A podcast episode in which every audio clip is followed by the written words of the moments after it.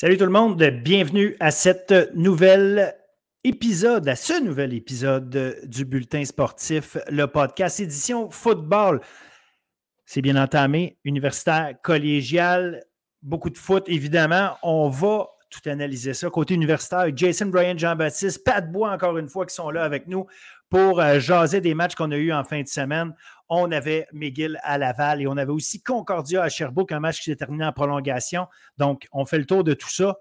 Évidemment, on analyse et on entrevoit, on essaie d'entrevoir ce qui va se passer avec le premier affrontement Montréal-Laval la semaine prochaine. Restez avec nous pour écouter euh, les points de vue de Jason et Pat à ce sujet. Et évidemment, côté foot collégial, on fait le tour des 1, des 2 avec William Julien. Vraiment beaucoup de stocks à analyser. On a un long segment là-dedans, mais je pense qu'il y a beaucoup, beaucoup de bons stocks pour vous autres.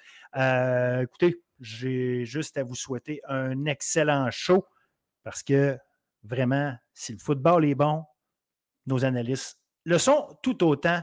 Alors, bonne écoute à tous. Merci d'être là.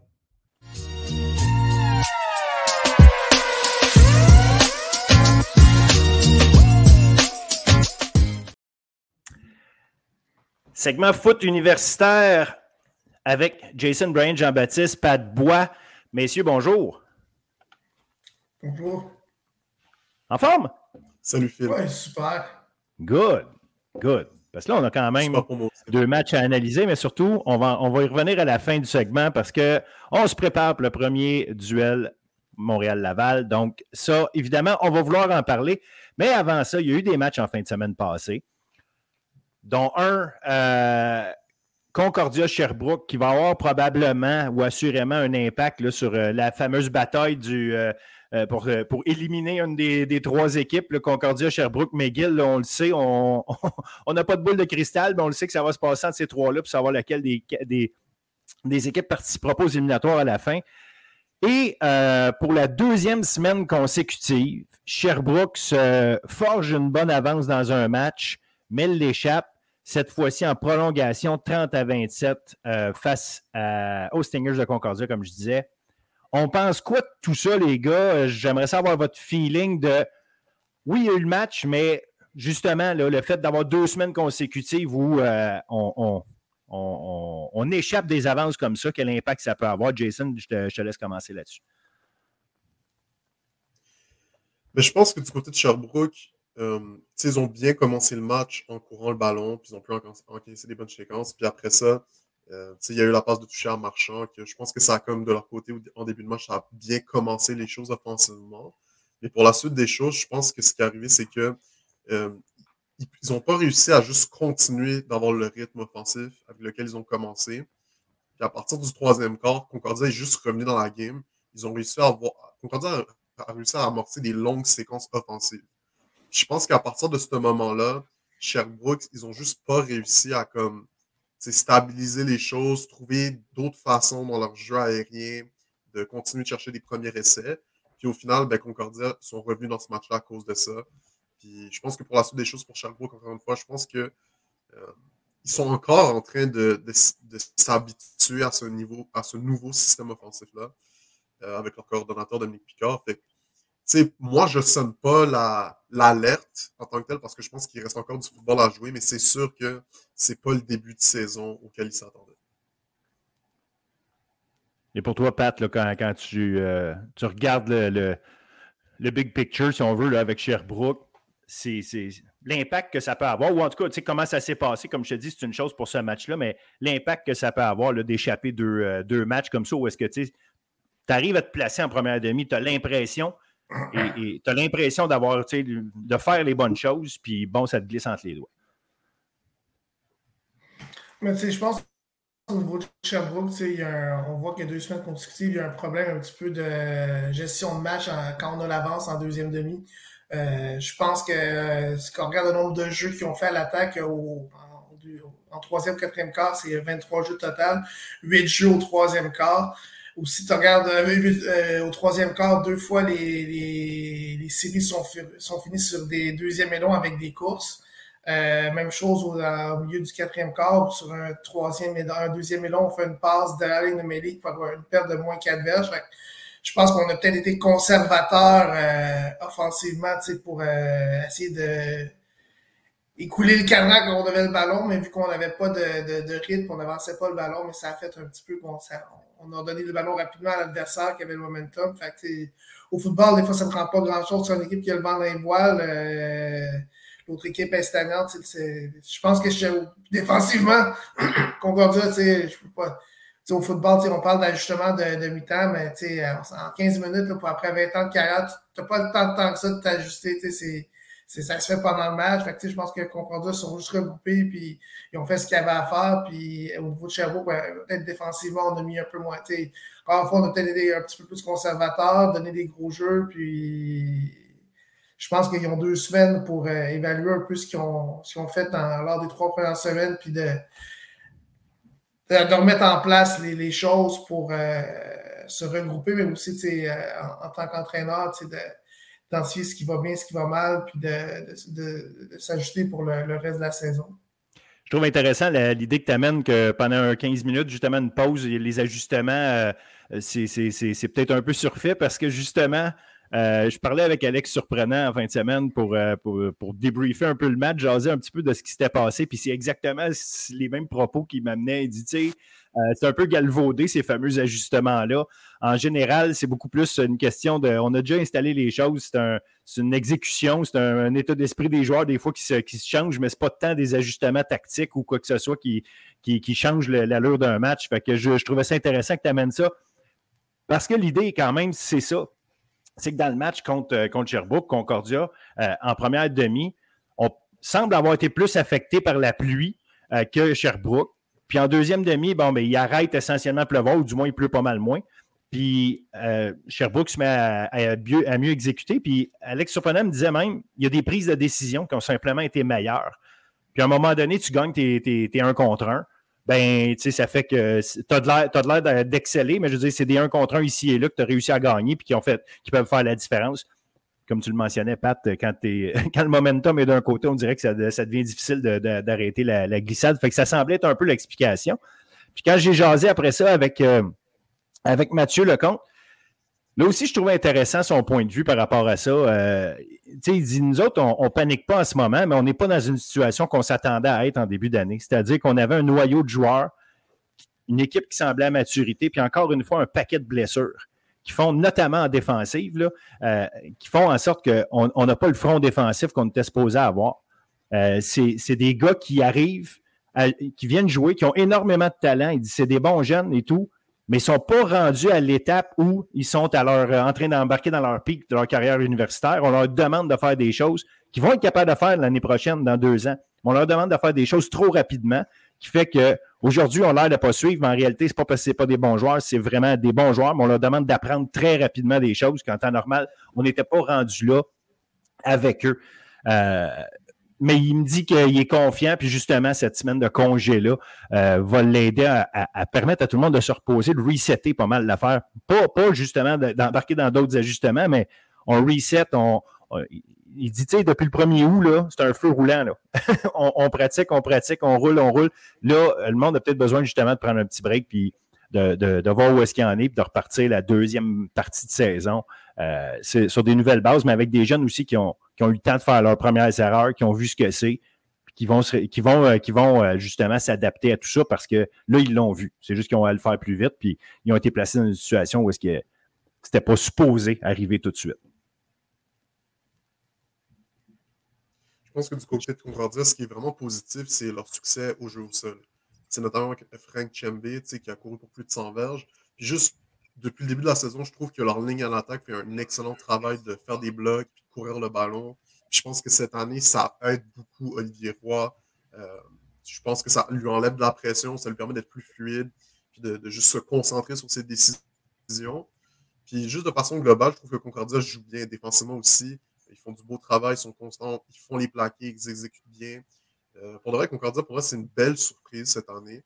Euh, ils jouent bien, puis j'ai hâte de voir comment ça va se passer pour la suite des choses de leur côté. Ah, assurément, assurément.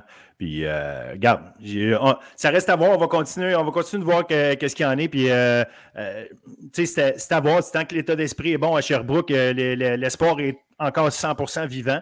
Puis côté Concordia, comme tu dis, le, le, jeu au sol est intéressant. La, défensive qui qui est un point d'interrogation, veut, veut pas, avec les nouveaux, les nouveaux coachs qui s'en venaient. Donc, ça, ça, va être à voir pour la suite. McGill Laval, on avait euh, le droit euh, de ce côté-là à un, euh, retour, si on veut, de Éloi Latendresse Régimbal, qui est un, probablement celui qui a été le plus productif l'année passée contre la défensive de Laval. C'est intéressant de voir ce allait être capable de faire encore une fois cette fois-ci. Puis, je pense qu'il n'a pas été mauvais. C'est juste que, encore une fois, quand tu joues contre Laval, et même chose quand tu joues contre Montréal, on dirait que dès que tu as des erreurs d'exécution, dès que tu arrives des moments de, où ça marche moins, euh, tu payes extrêmement cher parce que l'autre équipe ne te donne aucune marge de manœuvre. Parce que McGill a pas mal commencé son match, au contraire, une bonne première, bonne première demi, même en général. Puis à, la fin, c'est des moments, euh, c'est des moments où ça n'a pas marché.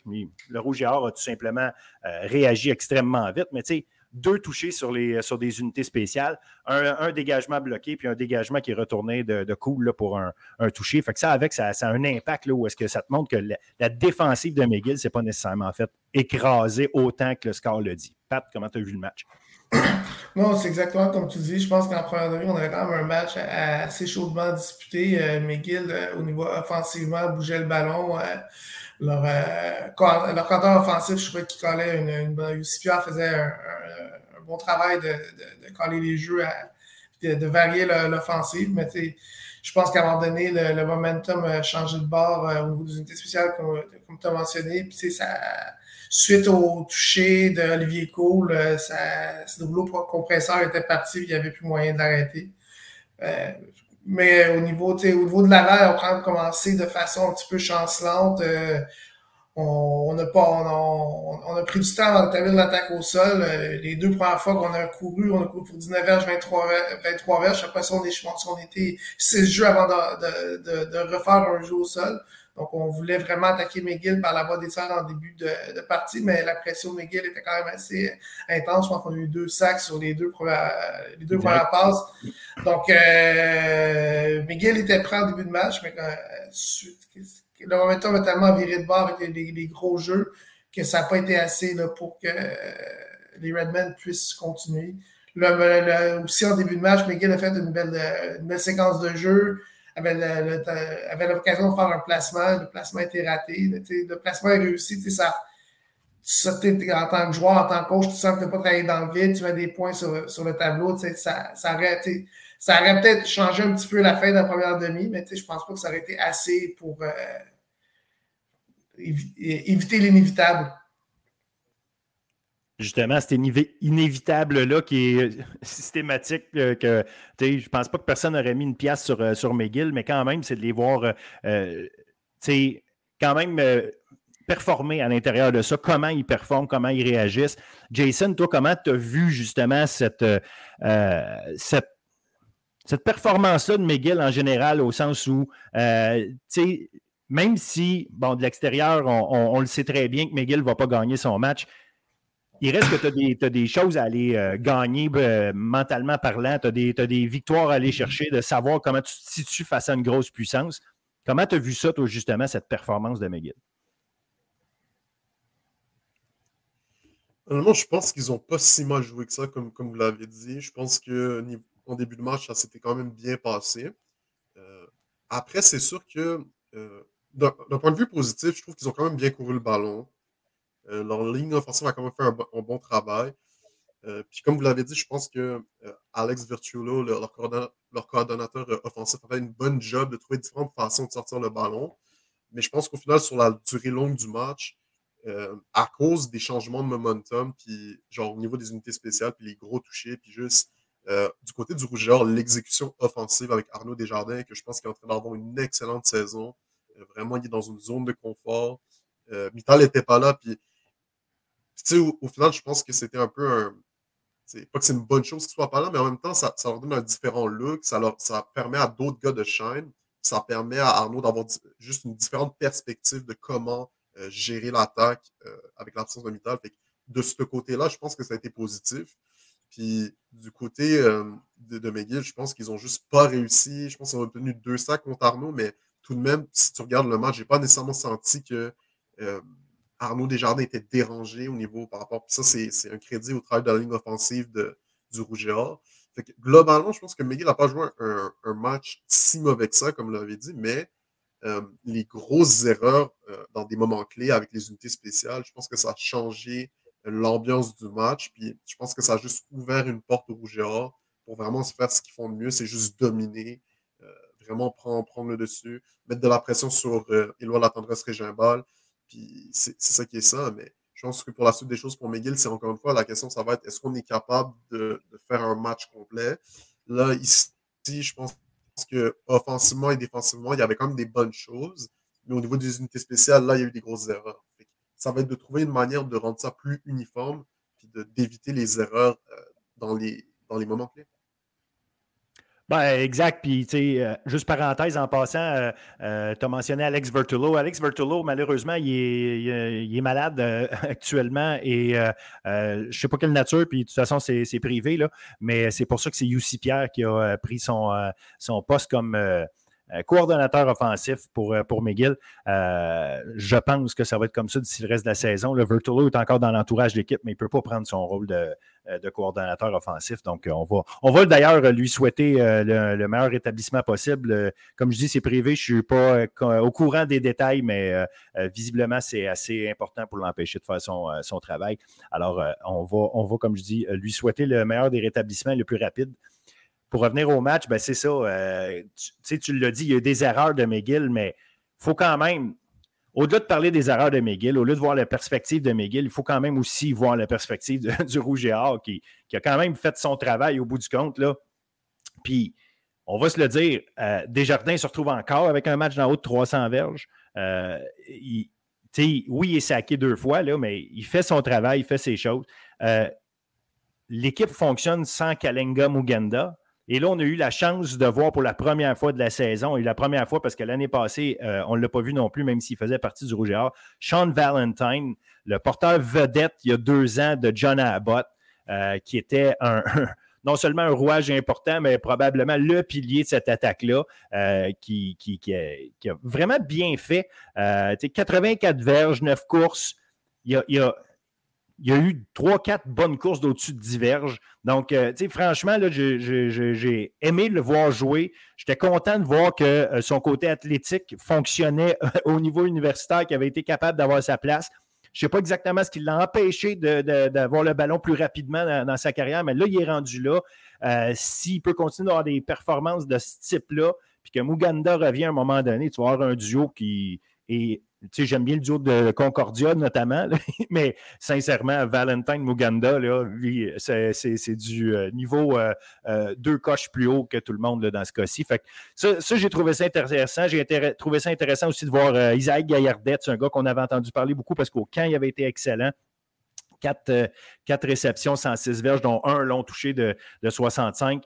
Puis euh, Vincent Blanchard, Vincent Blanchard, le botteur, toujours, euh, toujours euh, parfait jusqu'à maintenant sur les, les bottées de placement. On n'en parle pas beaucoup, justement, mais tu sais, Pat, ce que tu disais tantôt, des fois, réussir ton trois points versus pas le réussir, ça fait j'ai travaillé fort, mais au moins j'ai quelque chose au bout. Ben, Vincent Blanchard, systématiquement, s'arrange pour qu'il y ait quelque chose au bout de chacune des, des, des drives de, du Rouge et Or. Fait c'est des petits éléments ici et là euh, le, diable est dans les détails, là, on le dit souvent. Des équipes comme le Rouge et Or, puis Pat, tu as, été là, tu as, vécu c'est quoi être le Rouge et Or, même si c'est euh, il y a longtemps, mais il reste que tu connais quand même la, mentalité autour de ça. Ces détails-là, c'est ce qui fait la différence dans un, pour les équipes championnes, ne veut, pas. Ah, sûr que Laval, attention de, aux détails pour, euh, sur toutes les phases de jeu. Il y a une profondeur où ce que, les, les gars font leur preuve sur une unité spéciale, c'est important. C'est c'est important pour un joueur, la, les unités spéciales. C'est Laval met beaucoup d'emphase là-dessus. Mathieu fait un, excellent travail.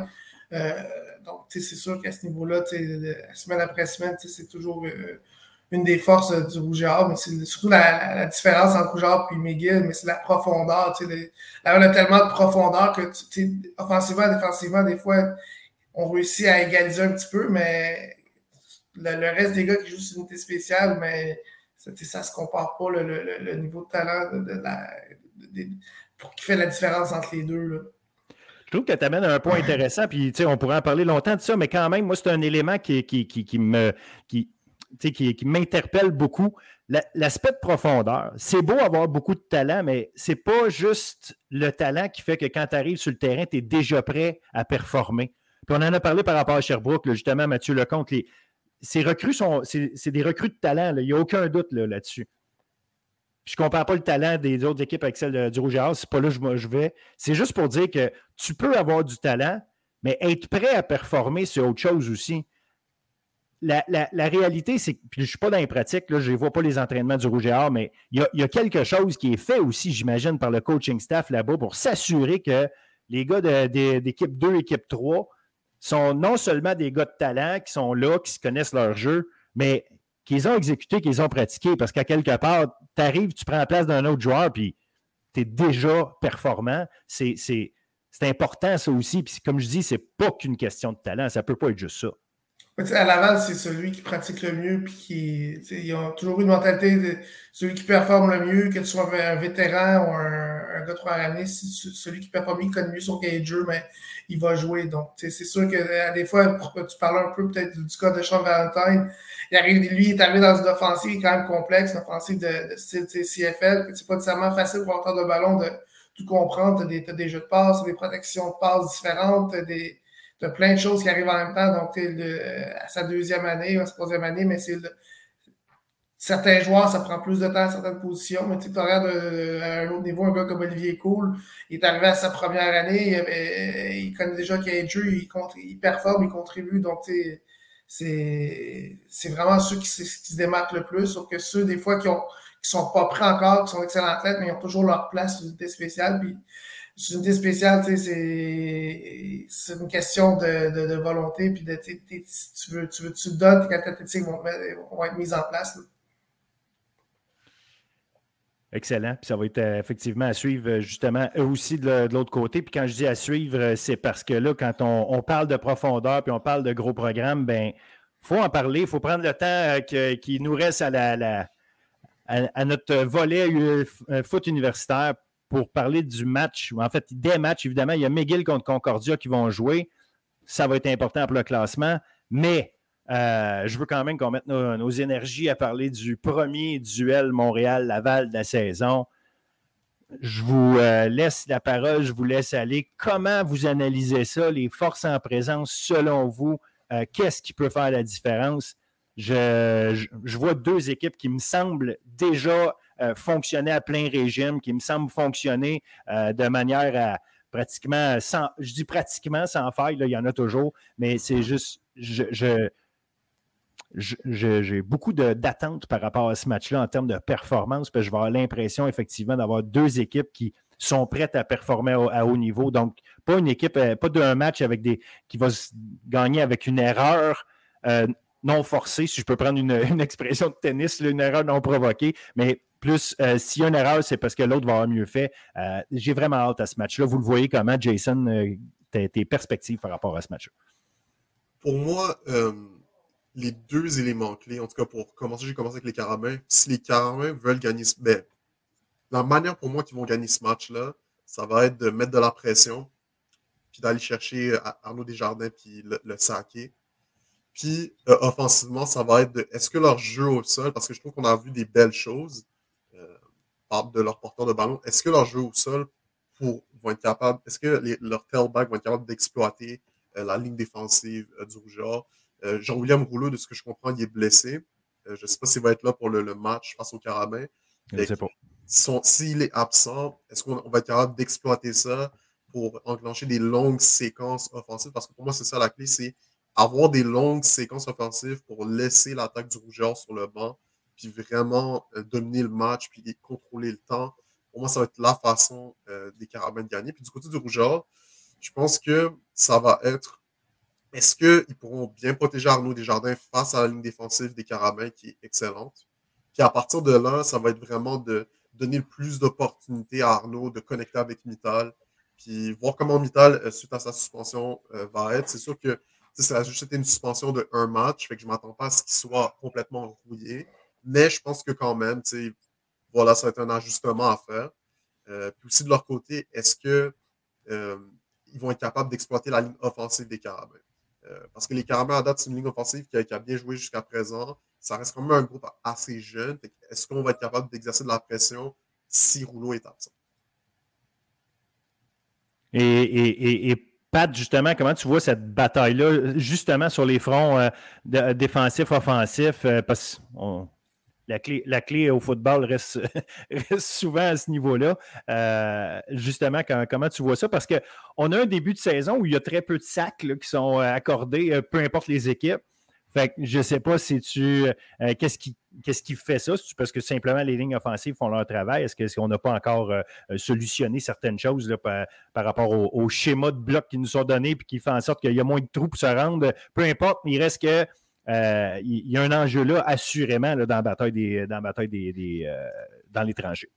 Mais c'est, sûr que des deux côtés, les deux lignes offensives vont être testées pour vraiment la, première fois de, l'année avec du talent comparable. Fait que c'est sûr qu'on.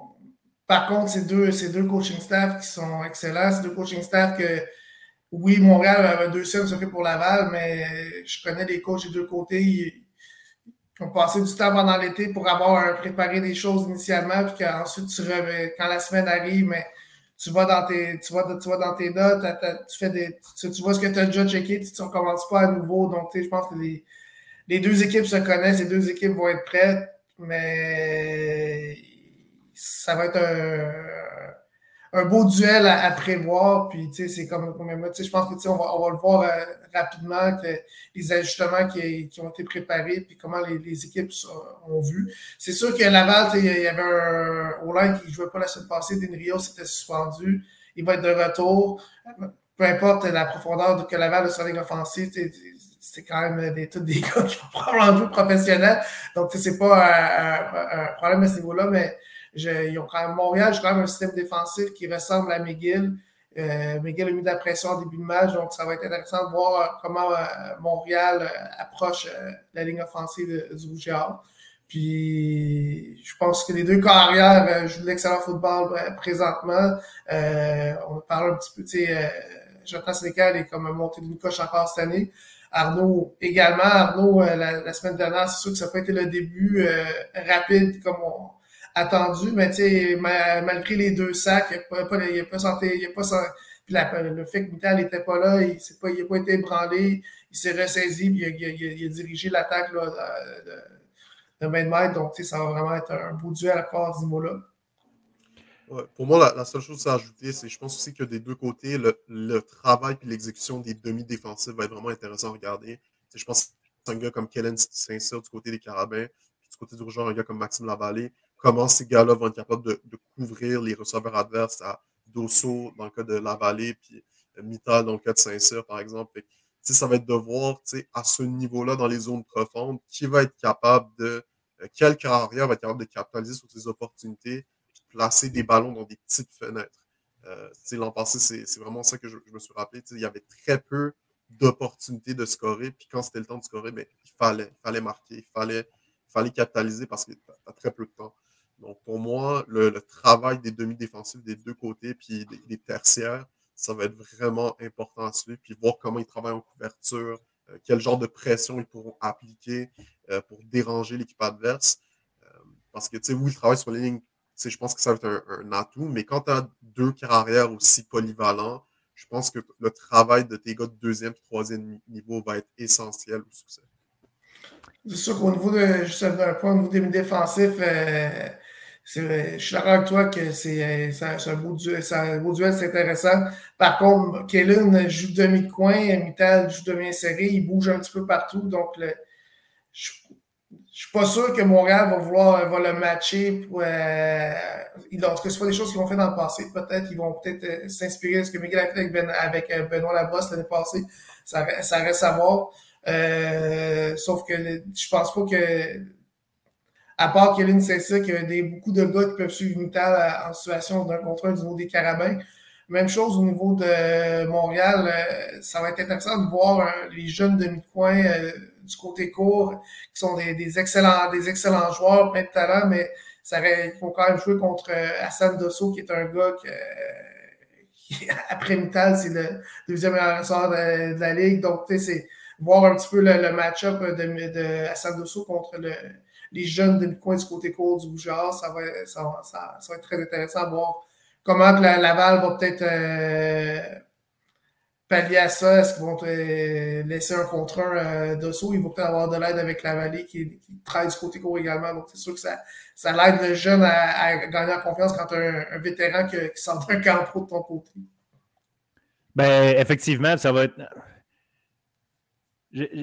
À quel point ça va être tactique, cette histoire-là, versus exécution? Parce que je, j'entends parler de certains gars ici, ça, mais comme tu le disais, avec un Mittal qui est, euh, inséré, qui n'est pas un receveur euh, éloigné, euh, donc ce n'est pas nécessairement les demi de coin qui vont se retrouver un contre un avec lui, parce que les demi de coin de Montréal s'insèrent et Louis-Philippe Louis-Philippe Gauthier, qui sont des excellents athlètes, seraient peut-être capables de, travailler avec lui, mais comme je dis, euh, Mittal est à l'intérieur du terrain. Comment on intègre tout le jeu de course à l'intérieur de ça, d'un côté comme de l'autre? Parce que tu en as parlé tantôt, Jason. Le jeu de course, il va être intéressant de voir Montréal, comment ils vont être capables de faire les choses. J'adore ce que leur ligne offensive démontre depuis le début de l'année, mais comme Pat mentionnait, c'est peut-être le premier match-up de équivalent, si on veut, là, où est-ce que tu dis, OK, la ligne défensive. Ben, je veux pas dire, je veux pas manquer de respect à personne quand je dis ça en passant. Il y a, un collectif là, dans tout ça qui fait que euh, la ligne défensive de, du Rouge et Or, si Rouleau est là et en santé, euh, c'est un autre match-up pour les gardes de, Montréal. Euh, tu vas te retrouver, tu sais, j'adore Adam Lachance et Alassane Diouf, qu'est-ce qu'ils font cette année c'est des gros bonhommes qui créent beaucoup de mouvements sur la ligne offensive, qui font en sorte qu'on vient chercher des gros, gros blocs, créer de l'espace. Est-ce qu'on va être capable d'être aussi efficace? Est-ce que euh, ces, mouvements-là vont pouvoir fonctionner contre une ligne défensive rapide et puissante comme celle de, Laval? J'ai hâte de voir comment est-ce qu'on va réussir à faire les choses. Puis si on n'installe pas le jeu au sol à Montréal, est-ce que le talent puis les capacités euh, et cérébrales et de bras de, Sénécal vont être suffisantes pour garder un maximum de, séquences en vie? Sais, ça va être intéressant cet aspect-là. Là. Je, je, trouve qu'il y a ça. Puis les, les, les, linebackers, on n'en a pas vraiment parlé, mais les linebackers des deux côtés, là, Justin Cloutier vient d'entrer dans, dans, le, dans le mix là, avec le Rouge Il est revenu de sa blessure. Avec Cloutier, Charles-Antoine Jacques, tu as tout un duo qui est là, mais ça reste que euh, les, les linebackers de Montréal, c'est euh, des gars aguerris qui, euh, qui, depuis des années, Nicky Farinaccio en tête, mais Harold Messian aussi, c'est des gars qui sont extrêmement solides pour mettre de la pression. Bref, il y a un, écosystème de joueurs de, très haut talent des deux côtés. C'est pour ça que je pose la question. À quel point c'est le tactique qui va faire la différence versus l'exécution? Comment vous voyez ça? Moi, je pense avec l'exécution. Parce qu'au final, je pense que c'est les joueurs qui vont vraiment, tu peux avoir euh, les meilleures stratégies tactiques, mais au final, c'est, pour moi, en tout cas, c'est important, vraiment être comment les joueurs l'appliquent. Euh, pour moi, ça, va être ça l'élément clé. Puis l'appliquent surtout dans les gros moments, euh, dans des situations plus difficiles, par exemple du côté défensif de down and distance. pour moi, ça va être ça la clé. C'est comment ces joueurs-là vont être capables d'appliquer ce que leurs coachs les ont appris dans les gros moments. Je pense que Jason ne peut pas mieux le dire. Euh, on l'a vu en finale de conférence l'année passée, ça s'est joué sur un jeu, un placement raté qu'on n'a pas sorti le ballon de Montréal. Donc, tu vois, je prévois le même genre de, match. Puis c'est l'équipe comme exécutée par moins d'erreurs qui va, qui va remporter le match. Et si on a un match. Et si on a un match comme celui de la, de la Dunsmore l'année passée, je pense qu'on on va avoir un spectacle. En tout cas, en tant que fan, on va être très heureux. Bon, c'est clair, c'est c'est deux des meilleures équipes au pays. On, on sait qu'il y a une conférence qui, à, deux niveaux, mais les, deux fois que ces deux équipes-là s'affrontent durant, la saison régulière, ben, c'est du bonbon. Fait on peut juste en, profiter puis euh, regarder le spectacle. Je pense aussi, pour conclure ça, je pense aussi que l'équipe qui aura le moins de pénalités, c'est pas toujours le facteur plus important, mais je pense que dans un match comme ça, qui va sûrement jouer à peu de choses, je pense que l'équipe qui fera le moins de pénalités, le moins euh, d'erreurs qui vont ralentir l'attaque ou la défense, je pense aussi que ça va être un, facteur très important pour déterminer qui va remporter ce match. Ben, je pense qu'on a fait un bon tour, une, bonne idée de, ben, une super bonne analyse des, matchs de fin de semaine passée, un bon tour des forces en présence euh, Montréal-Laval. Il nous reste juste à profiter d'un grand match, espérons-le. Puis je vous le dis, euh, n'hésitez pas à garder un œil sur euh, Concordia, McGill, du moins, on, va le faire, on va le faire pour vous si les gens, vous n'avez pas l'occasion de la faire. Nous, on va le faire pour vous parce qu'il y a, y, a, y a de l'impact sur le classement. Il y a des belles choses. Puis et McGill et Concordia montrent des belles choses. Il y a peut-être un niveau de constance qui n'est pas là, que l'équipe va être la plus constante entre les deux pendant le match, entre ces deux formations-là. Probablement, on va pouvoir s'en sortir avec la victoire. Je vous dis un gros merci. Pat, Jason, on se reparle la semaine prochaine. Merci d'être là et merci surtout de, nous renseigner, de nous illuminer de vos euh, connaissances football. Merci Phil. Bonne semaine à vous. Bonne semaine à vous.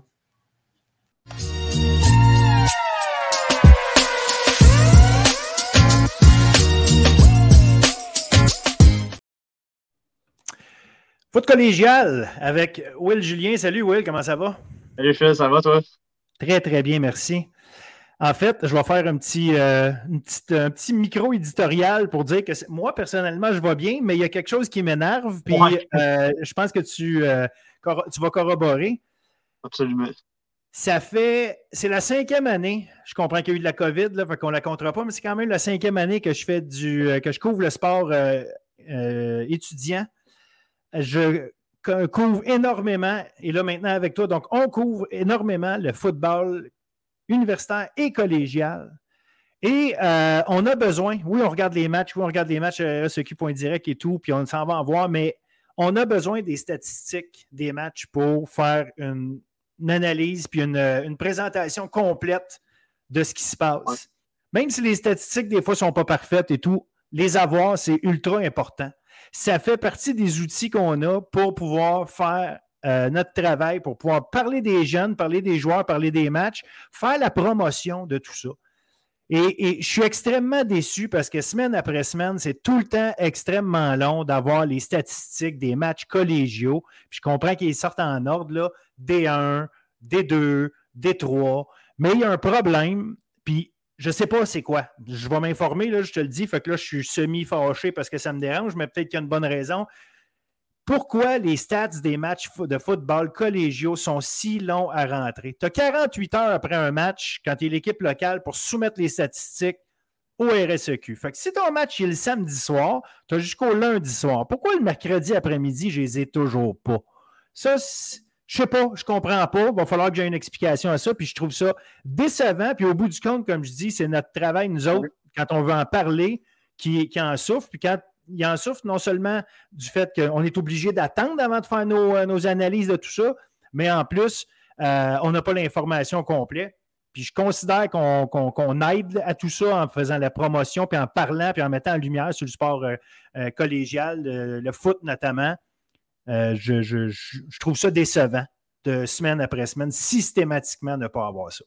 Ah, surtout qu'on veut, euh, comme tu dis, on regarde des matchs, des fois on va sur place et tout, mais on n'est quand même pas avec notre calepin de notes en train de prendre toutes les statistiques qui arrivent parce que ça, va être là, on n'aura pas le temps de voir le match presque. À un moment donné, nous, on veut juste confirmer, on veut juste confirmer ce qu'on a vu avec des statistiques pour euh, appuyer, appuyer nos dires, puis donner l'information la, plus juste aux, gens, mais euh, si on n'a pas, pas l'aide euh, avec du RSEQ pour les statistiques et tout, mais euh, comment tu veux qu'on aide et qu'on donne l'information la, plus exacte? aussi, tu des fois, on, voit tellement de matchs que des fois, il y a un match que ça se peut qu'on oublie.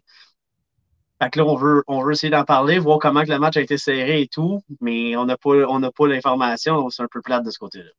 Ben, exact. Je pense que le message est lancé, mais je pense que si on peut donner des exemples bien simples, c'est je vois un match, il y a un porteur de ballon, je vois bien qu'il fait le travail, je vois bien qu'il a marqué deux touchés, je peux m'en rappeler.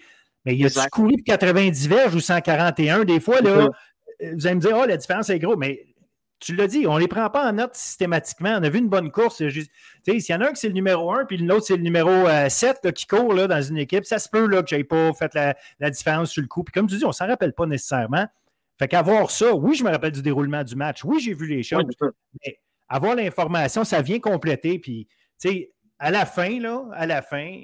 Je pense que les gens aiment ça savoir les statistiques. C'est important, je pense. Je pense que les gens aiment ça avoir les statistiques, les euh, statistiques, eh les vraies statistiques et non du, second guessing, là, euh, honnêtement. Donc, on essaie de transmettre l'information la plus juste possible. Si on n'a pas rien pour nous aider, mais c'est un peu plate à, ce moment-là.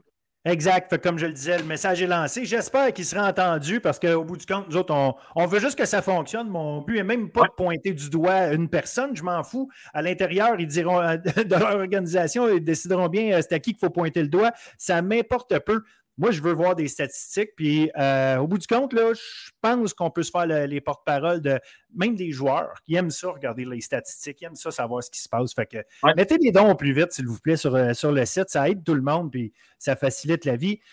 Fin de la longue parenthèse sur, euh, sur le sujet, mais il fallait le faire. On a eu du gros football encore. Ouais, ben oui des 1, des 2, je l'ai dit, je pense que je l'ai dit la semaine passée, je le redis, je le sais qu'on ne parle pas du Détroit, puis c'est pas parce que je ne veux pas parler du Détroit, c'est parce qu'on n'a plus le temps de regarder 43 matchs par semaine. Euh, on a des vies. Et en plus, il y a d'autres sports dans mon cas, fait que euh, je, je, veux être capable de faire ce qu'il y a à faire. Fait que c'est pas une question que j'aime pas le Détroit du tout, du tout. C'est, oui, il y a d'autres sports, on a d'autres sports à regarder. C'est, surtout, surtout toi, encore plus que moi. Voilà, voilà. Fait que, euh, bref, D1 et D2. D1, euh, bon, encore une fois, quatre matchs, évidemment, les huit équipes euh, en action. On va y aller en ordre chronologique. Saint-Jean, 17, Grasset, 30. le score semble assez serré, mais bon, il y a eu un touché en fin de match pour, pour Saint-Jean. mais, mais ça reste que un match, encore une fois, intéressant. Je trouve ça intéressant. C'était serré à la demi.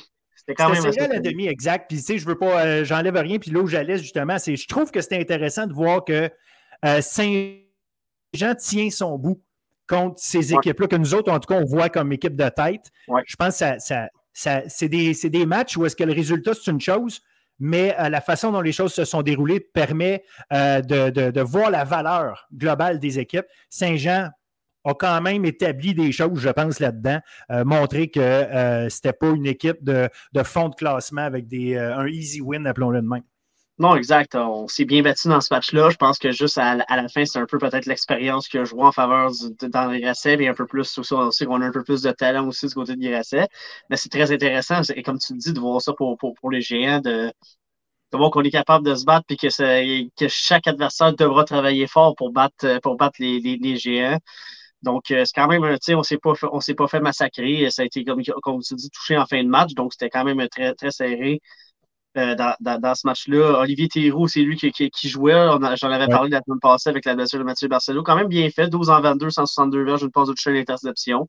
Donc, euh, contre une bonne défensive, contre celle de Grasset, c'est quand même très honnête comme, comme statistique de, de, sa part. Nathan Carnier a été encore très, très bon. Euh, dans ce match-là avec 7 euh, réceptions, 99 verges, un touché. C'est Félix Gagnon qui avait été la grosse vedette euh, la semaine d'avant à Garneau. Lui a été limité à, seulement deux catchs dans ce match-là. Donc, la, la, défensive du, Félix André Grasset avait établi Félix Gagnon comme le joueur à surveiller dans ce match-là.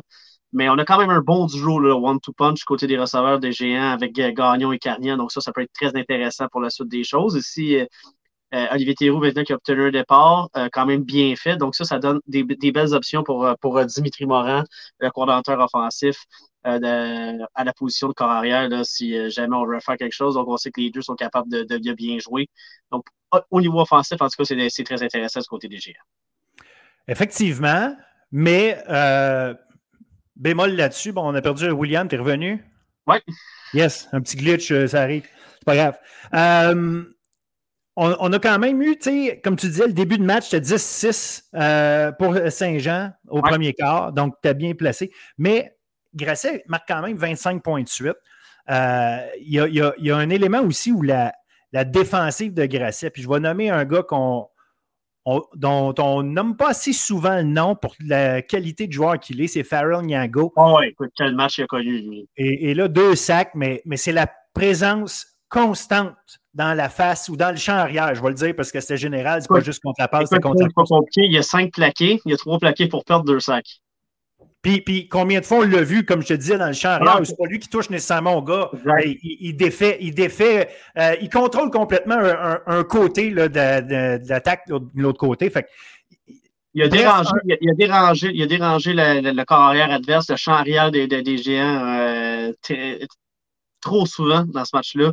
On a été incapable de le contenir vraiment du côté de Saint-Jean. En début de match, un peu plus, mais quand, lui a pris sa, il a pris sa lancée, là, euh, on peut dire qu'il a été très, très, très dangereux et très bon. Puis comme tu dis, c'est nécessairement, c'est pas nécessairement le nombre de sacs, le nombre de plaqués pour perte que tu vas avoir. Les statistiques sont là, en plus de ce qu'il a fait, mais c'est le nombre de pressions que tu mets sur, le corps arrière aussi qui, qui est intéressant. Puis si tu déranges le corps arrière ou juste déranger euh, le champ arrière, ben, euh, c'est quelque chose qui, est aussi important que tu ne vois pas sur la statistique, mais qui est très important euh, dans un match de football. En tout cas, moi, je, d'un point de vue d'un entraîneur. c'est quelque chose que, tu remarques et qui, qui, vient jouer. Donc, tu n'as pas nécessairement besoin d'avoir les statistiques pour, avoir joué un bon match. quand tu déranges un champ arrière comme ça, tu n'es pas capable de prendre, de prendre ton envol, mais ça, ça, puis ça, ça apparu sur le, le, jeu au sol des, des géants qui n'ont même pas eu 100 verges dans ce match-là. Exact, exact. Puis si on revient du côté de Gracil, justement, ben, une attaque ultra balancée, euh, 201 verges pour euh, Pepe Gonzalez, puis à, peu près 235 verges pour le jeu au sol. Donc, euh, une belle performance de Gracil qui, on va en reparler, euh, en tout cas, au moins un minimum. Parce que gros, gros, gros, gros match, gros test la semaine prochaine contre CNDF. Ça, va être super intéressant à surveiller ça va être des bons matchs partout, Phil, la semaine prochaine, parce qu'on va en parler un peu plus tard, là, mais c'est tout le, classement qui va, être chamboulé encore une fois. Euh. Absolument, puis euh, on va comprendre aussi pourquoi ça se passe, dans, ça se passe comme ça. Champlain-Lennox contre Limoilou. Là aussi, on avait un, match qui était euh, un peu baromètre, je vais le dire comme ça, parce qu'est-ce que, Champlain-Lennox allait être capable de, de, montrer un peu plus de constance que ce qu'ils avaient fait contre CNDF? En tout cas, en première moitié de partie, ça s'appelle Titan de Limoilou de A à Z. En, deuxième, en deuxième partie, on a, vu, on a vu Champlain réussir des choses. Et, ça, euh, je trouve que c'est bon signe. Un, Jerry Momo qui a concouru pour euh, plus de 100 verges dans ce match-là. Ça, c'est une première chose. Euh, le jeu aérien, si au total, on n'a pas nécessairement des stats à tout casser, dans le match, on a vu des belles passes, on a vu des beaux jeux qui ont été faits. si Odo Hurty Lincourt euh, peut utiliser son bras puissant avec plus de constance parce qu'il y, a beaucoup d'imprécisions, malheureusement, dans son cas. C'est un corps arrière avec des, des, habiletés des, des, capacités très grandes. Maintenant, s'il peut être plus précis, c'est un gars qui peut être très dangereux puis amener justement cette. Euh, cette, balance, cet équilibre-là dans l'attaque, euh, dans l'attaque de Champlain-Lennoxville. ça reste qu'ils affrontaient un titan de Limoilou qui sincèrement, les Titans, quel début de saison, ils semblent sans faille. c'est incroyable. Non, exact. C'est, euh, on, les, mettait comme favoris, on disait, c'est, des fois, un lendemain de bol d'or, c'est un peu plus difficile, surtout en D1, euh, parce qu'on sait que c'est, ben, écoute, clairement, on, en avait parlé des recrues qu'on avait recrutées qui prenaient déjà des rôles importants. On avait quand même d'expérience quand on est en train de le prouver. Jérémy Ouellet, quel match, Phil. Euh, il y a eu 50% de passes complétées, mais 395 heures, 3 passes de toucher. Ben oui. Alors, il a complètement. Euh, en plus, il a, obtenu 48 verges au sol. Tu sais, ça, ça c'est un carrière. Euh, qui est, mobile, qui est capable de te faire mal autant avec son bras qu'avec ses jambes. Il l'a prouvé dans ce match-là contre une, défensive habituellement qui, est excellente. Là. On a mis 40 points sur le tableau. Là. Puis tu sais, dit, puis euh, avec justesse, là, le Knoxville est bien revenu en deuxième demi, mais le mal était juste déjà fait à ce moment-là on est revenu. Mais on a vu que on a vu également effectivement des belles choses. Comme tu dis, Jerry Momo couru pour, pour 100 verges. Euh, donc, ça, c'est quelque chose d'intéressant. Mais oui, dis-moi, Lou, écoute, c'est un. C'est un véritable rouleau compresseur, même en début de saison, je, voudrais dire comme ça. Euh, on est bon autant au sol que par la passe, puis défensivement, on est juste incroyable. Xavier Dagenet a connu tout un match encore, euh, Vincent Gagné également, donc euh, défensivement. Donc, on, a des éléments euh, pour aller, pour aller jusqu'au bout, littéralement, encore une fois. Ah, pas de doute. Pas. En le, début de saison nous donne cette impression-là. ça va rester à voir quand on va avoir les matchs contre CNDF, contre Grasset. on va voir ce que et les adversaires sont capables de faire contre Limoilou, puis justement à quel point est-ce qu'il y a des failles à à attaquer euh, chez Limoilou, qui pour l'instant, en tout cas, ne paraissent pas. Euh, bref, ça va être euh, intéressant à suivre. Garneau contre Vanier. Celui-là, je l'ai aimé pour diverses raisons. Au départ, Garneau. Vanier menait à la demi, là. Ben, en fait, Vanier menait 10-2 jusqu'à la moitié du quatrième quart. Fait que, quand on regarde ça, Vanier a parti le match avec un touché. Après ça, ça a été une histoire de défensive parce que les deux carrières incapable de faire quoi que ce soit. D'ailleurs, le carrière de Vanier, euh, euh, c'est à la fin du premier quart qui a été blessé. Donc, euh, celui qui l'a remplacé, beaucoup de difficultés à faire, euh, à faire avancer les, choses avec régularité. Fait que pas chanceux, Vanier. Ça fait deux semaines de suite que, que Skoulakis est obligé de quitter le match avant la fin. Fait que ça, ça, ça, va, être à, ça va être à suivre parce que c'est un, un, bon jeune avec un bon potentiel. On, veut, on veut le garder en santé parce qu'il faut qu'il prenne des répétitions pour s'améliorer. C'est surtout, la, surtout la bonne année pour Vanier en plus pour donner des répétitions à ce corps arrière-là, à Johnny Skoulakis. Ben, absolument, absolument. Donc, Vanier qui fait un gros travail en défensive. Ils ont été extrêmement solides. La ah pression Au point où le corps arrière qui a été nommé joueur par excellence la semaine passée, Léopold Dion, euh, dans le RSEQ, le corps arrière de, Garneau, c'est lui qui avait été nommé joueur par excellence. Et après une demi, Michel-Pierre Pombriand dit non, il euh, faut passer à autre chose, ça ne fonctionne pas. Et là, c'est Charles Gamache qui prend les, qui prend les rênes. Charles Gamache du travail très solide. Puis d'ailleurs, en fin de match, c'est lui qui a amené, euh, qui a amené avec euh, ses passes, ses jeux de passes, a réussi à amener l'équipe jusqu'où il fallait. Puis c'est-à-dire profiter d'une interception, aller marquer un toucher, après ça, faire avancer le ballon assez pour euh, euh, se placer pour le placement. Et on finit par se sauver avec une victoire de 11 à 10. Ça fait mal à Vanier. Puis en même temps, euh, le, le, le, oomph pour Garneau de savoir que malgré le fait qu'ils n'ont rien, fait, rien fait offensivement de tout le match, on arrive à être clutch, donc à, fonctionner au bon moment.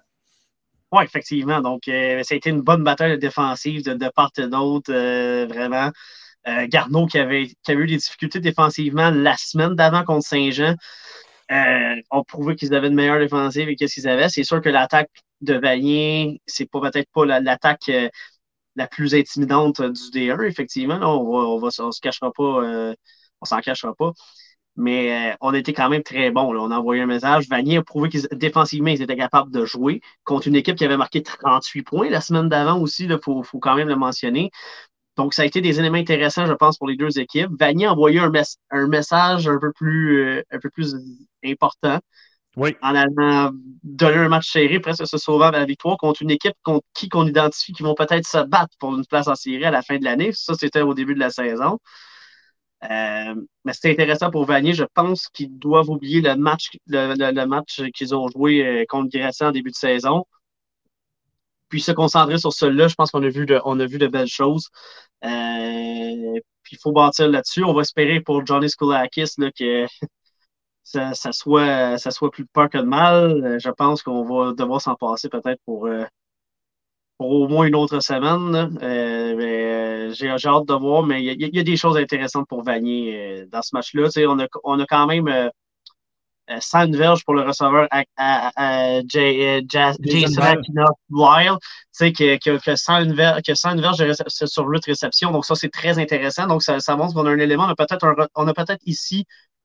On, on, disait depuis le début de la saison, ce qu'on dit de Vanier Phil, c'est qu'on dit est-ce qu'ils ont un joueur qui est capable de faire la différence, qui est capable Peut-être qu'on l'a ici là, avec euh, un match. Euh, il a montré des belles choses, en tout cas, dans ce match-là, absolument. Donc, euh, ça, ça, ça c'est des éléments intéressants qu'on doit aller chercher. Adam Callender qui a couru pour 80 verges. Donc, il y a quand même des choses intéressantes du côté de Vanier offensivement sur lesquelles on peut bâtir et on va espérer que Johnny Skoulakis puisse, jouer le, plus, le plus de matchs possible. Et on espère que sa blessure n'est pas trop grave pour que peut-être cette attaque-là se mette en marche, puis au moins préparer peut-être la fin de saison et évidemment l'année prochaine.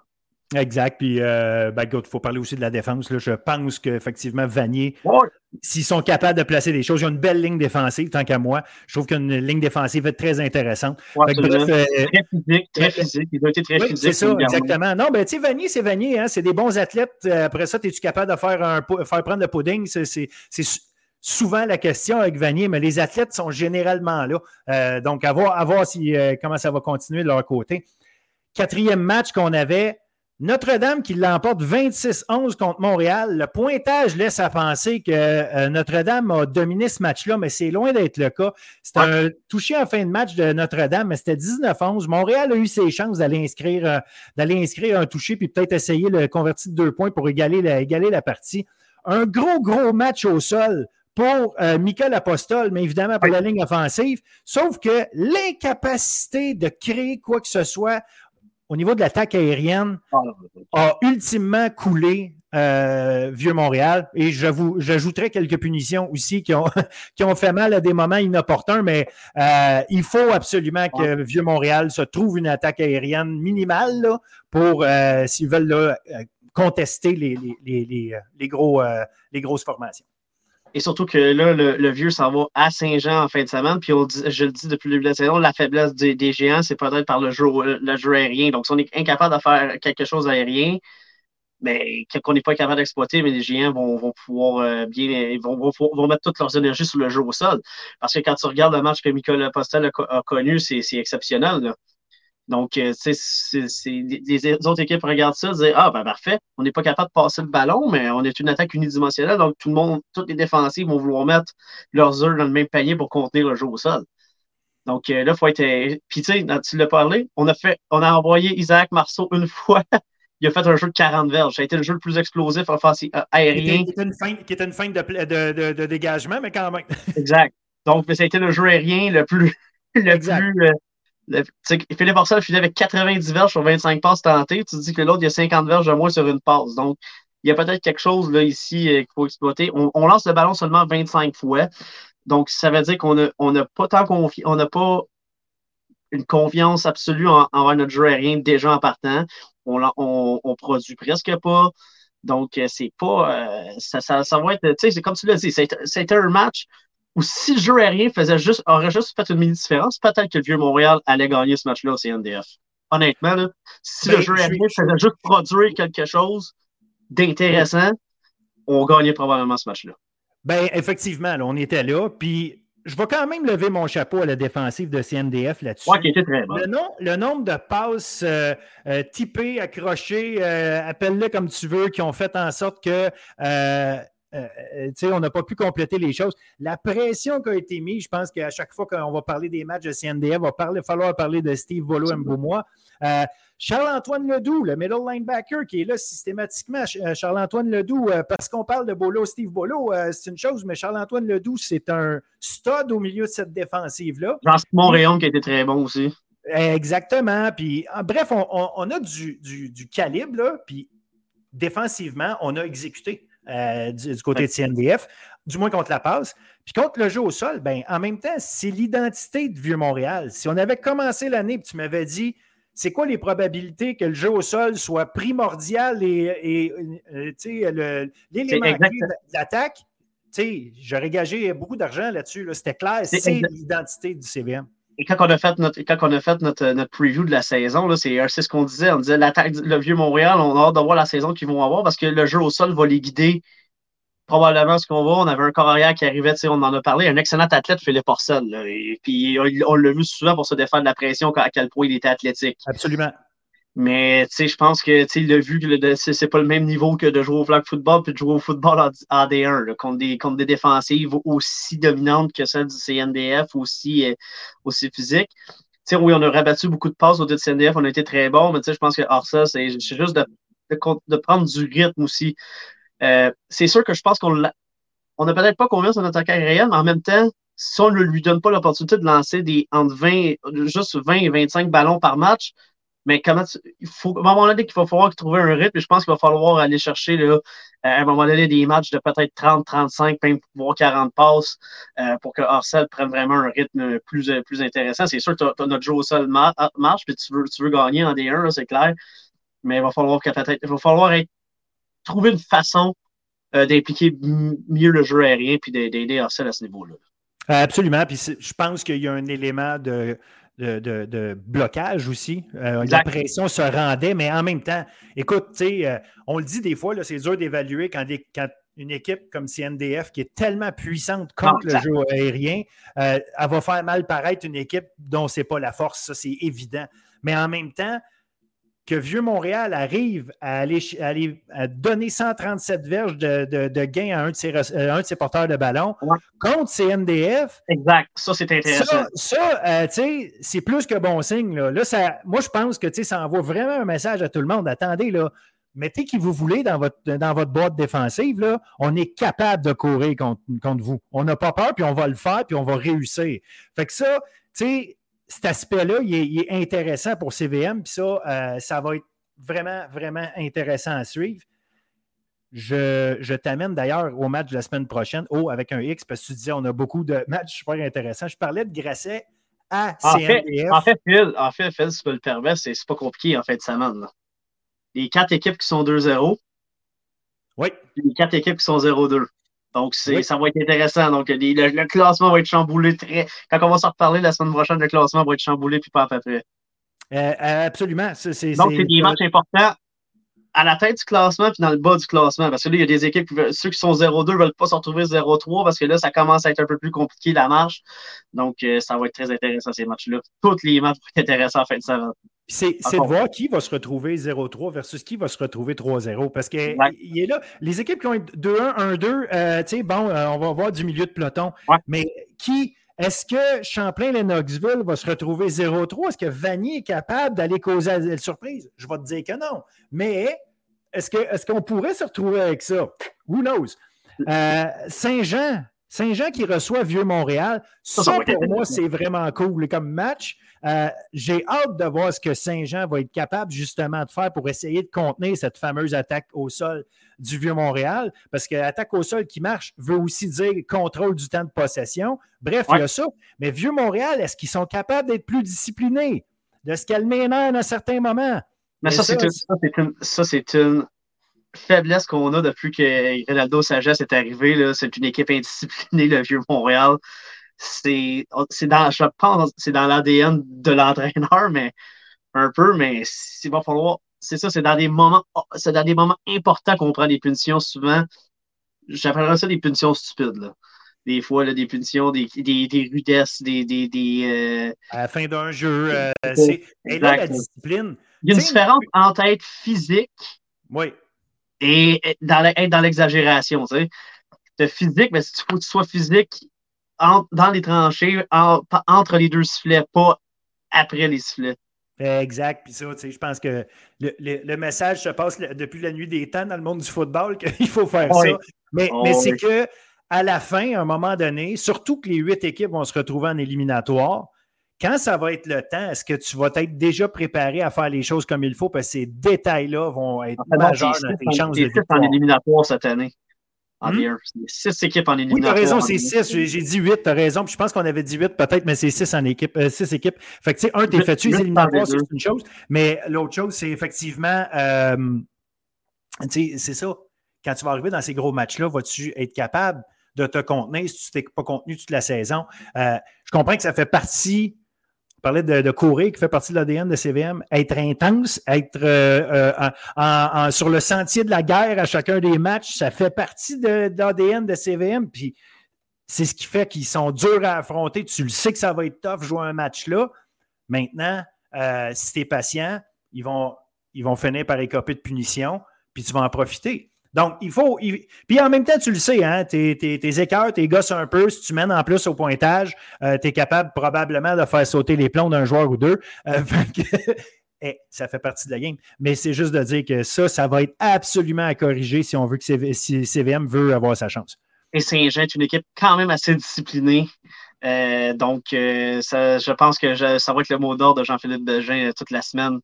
ça va être un match très intéressant. Je serai d'ailleurs sur place samedi soir pour, pour voir ce match-là. C'est juste à côté. Donc, après avoir coaché les Barons, on, espère une victoire. On va, on va aller voir un bon match de D1 euh, ça va être très intéressant. C'est comme un match éliminatoire pour ces deux équipes-là, honnêtement. Le 0-2, tu ne veux pas tomber 0-3 parce que, comme tu l'as dit, hein, les équipes vont être 2-1, 1-2, mais là, c'est le milieu de peloton, donc chaque équipe va être à un match chacun. Mais là, tu tombes à trois matchs, deux matchs, ouf, ça va être, ça va être dur pour les équipes qui vont, euh, qui vont être à, 0-3. Absolument, absolument. Puis, euh, quel autre match on disait? Bon, euh, ben, Garneau-Limoilou. Ouais. Garneau-Limoilou, tu sais Limoilou, qui, est le rouleau compresseur. Je ne sais pas si Garneau a ce qu'il faut pour contenir. Garneau n'a pas été convaincant dans ses deux premiers matchs. 38-35, 11-10 contre deux équipes avec qui ils vont se battre pour les séries. Donc, est-ce qu'ils ils ont vraiment quelque chose pour aller euh, faire euh, trembler les colonnes du temple dans, dans, euh, dans, le haut de la division? J'ai des doutes. sur, cette façon-là, puis la, façon dont Limoilou joue depuis le début de la saison. ils ont donné seulement 20 points euh, dans les deux premiers matchs. Donc, j'ai des doutes que ça va être. Euh, ça, ça, ça, que Garneau a ce qu'il faut pour, pour être, être 3-0, mais on ne sait jamais, un match et un match au football. Faut, faut que joue. moi, l'affaire aussi qui me m'amène à me poser des questions, si on veut, par rapport à Garneau, c'est qu'on n'a toujours pas trouvé notre carrière numéro un, vu comme ça. Non, exact, regarde, on a, arriver contre une équipe qui, va, qui va te mettre une pression comme tu en as peu vu, puis tu as un carrière que tu n'es pas sûr s'il est parfaitement confiant. Puis je ne me mets pas dans la tête de, tu sais, je parle à travers mon chapeau, là, on s'entend, mais cette confiance-là du carrière numéro un qui n'a pas peur de faire des erreurs, est-ce qu'elle existe? Euh, la question peut se poser. Fait que ça rend l'affaire encore plus difficile. Enfin, Grasset à Notre-Dame, on a glissé un mot euh, tantôt, mais Grasset à Notre-Dame, c'est. Si les quatre matchs sont intéressants, Grasset à Notre-Dame, c'est un, possible, une possible finale du bol d'or. Fait c'est ça qu'on va avoir là, à ce match-là. Fait pour moi, c'est le match spectaculaire, ou en tout cas le match, le match de la fin de semaine qui va être euh, le plus. Euh, le plus euh, si on veut qu'il y ait le plus de lumière à mettre dessus, ça, puis ça se peut que ce ne soit pas le meilleur match. C'est toujours ça, il faut, les regarder, mais, mais on, a franchement du gros jeu qui peut se donner là. On dit toujours le coaching, sur papier, ça va être ça, mais il faut le jouer le match. Ça se joue sur le terrain. Ça se joue pas sur les feuilles. Puis Notre-Dame, NDF est mieux de commencer son match avec plus d'aplomb que ce qu'il a fait les deux derniers matchs. Ça, c'est clair. Parce que moi, à mon avis, CNDF, ils n'ont pas établi encore un, 60 minutes d'excellent football comme ils sont capables de nous le montrer, comme ils le montrent dans des, sections de match. J'ai besoin de voir CNDF jouer 60 minutes. Et, contre une équipe contre Grasset, tu ne peux pas te permettre d'avoir un lent début de match. on a vu la preuve. Saint-Jean a eu un excellent début de match contre Grasset. Ils ont, on a eu un match quand même assez serré. Donc, euh, CNDF de se doit de, de, bien débuter son match. Exact, exact. D2. On va aller vite sur le D2. Euh, parce qu'on l'a dit, il y a des statistiques qui nous manquent. Puis on a regardé les matchs, on a regardé les matchs, mais euh, il, manque d'informations. Ceci dit, allons-y avec les cinq matchs assez rapidement. Euh, John Abbott en. Je pense que la logique a été respectée. Ben, Disons-le comme 41-3, c'est ça la logique. Puis c'est plate à dire, là.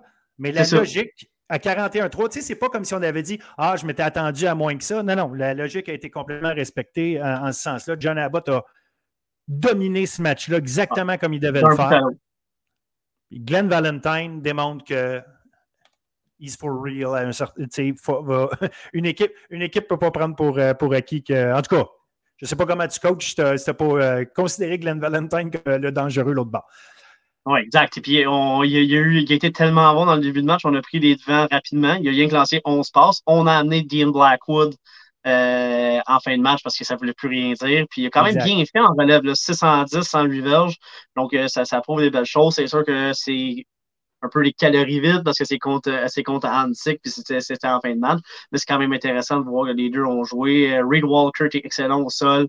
5 courses pour 90 verges. 5 courses, 90 verges, 2 touchés. Donc, un véritable rouleau compresseur dans ce match-là, autant aérien que euh, par, le jeu au sol du côté de, de, John Abbott. Malheureusement, on sait qu'il n'était juste pas de calibre pour jouer. Tu sais, c'est plate. je le disais comme ça parce que c'est vraiment ça. La logique a été respectée dans ce match-là. Le score Absolument. la logique. Je pense qu'il n'y a pas grand-chose à dire de plus. Malheureusement, pour l'instant, là-dessus, Saint-Hyacinthe, Lionel Groux, ça, euh, c'est un, match qui était ultra intéressant. Et euh, ben là, on se retrouve avec deux équipes qui maintenant sont 1 et 1 parce que Lionel Groux, euh, finalement, s'est incliné 32-25. Saint-Hyacinthe montré des solides belles choses euh, dans ce match-là. Euh, été de 2 giga-courses. Oui, c'est ça. Parce que été de 2 giga-courses de Tristan Thibault qui ont donné des, des, des touchés au, début puis à la fin du, de la première demi.